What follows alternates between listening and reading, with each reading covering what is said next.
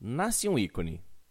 Com quatro gols, cinco assistências, jogadas admiráveis e uma participação intensa nas seis vitórias brasileiras, um Pelé mais maduro e generoso acabou se tornando o símbolo da mais importante conquista do futebol arte. Escolhido pela FIFA como o melhor jogador da Copa de 70, carregado nos ombros pelos mexicanos, cantado em prosa e verso pela imprensa internacional, Pelé confirmava, por aclamação, o seu reinado vitalício.